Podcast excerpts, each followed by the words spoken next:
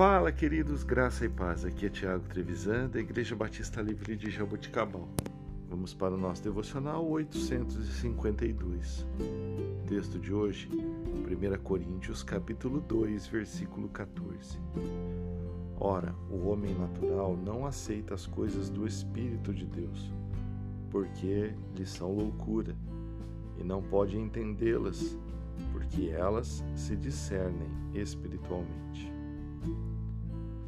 Irmãos, o Espírito Santo é o presente vivo de Deus, o selo da promessa de Deus. O Espírito é a nossa segurança de que o que Deus começou com a morte sacrificial de Jesus e a nossa participação nela através da fé e batismo, ele completará com a volta de Jesus. Mas o mundo não pode entender esta grande promessa, assim como não pode entender muitas escrituras.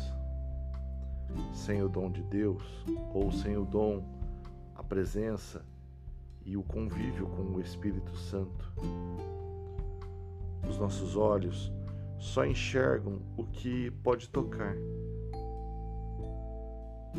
Na verdade, somente aquilo que a nossa mão apalpa quando não temos a presença do Espírito Santo é o que nós acreditamos.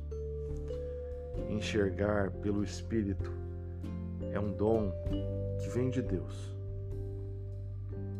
E isso vem diretamente do coração de Deus. E isso é revelado através da Sua palavra. Porém, como entender todas estas coisas? Como discernir todas estas coisas, se não discernirmos espiritualmente? Pois é, ouvi esta semana algo que me fez pensar. Ver algo do Espírito ou ter visões através do Espírito Santo nos faz enxergar uma estação que ainda não vivemos, uma estação à frente.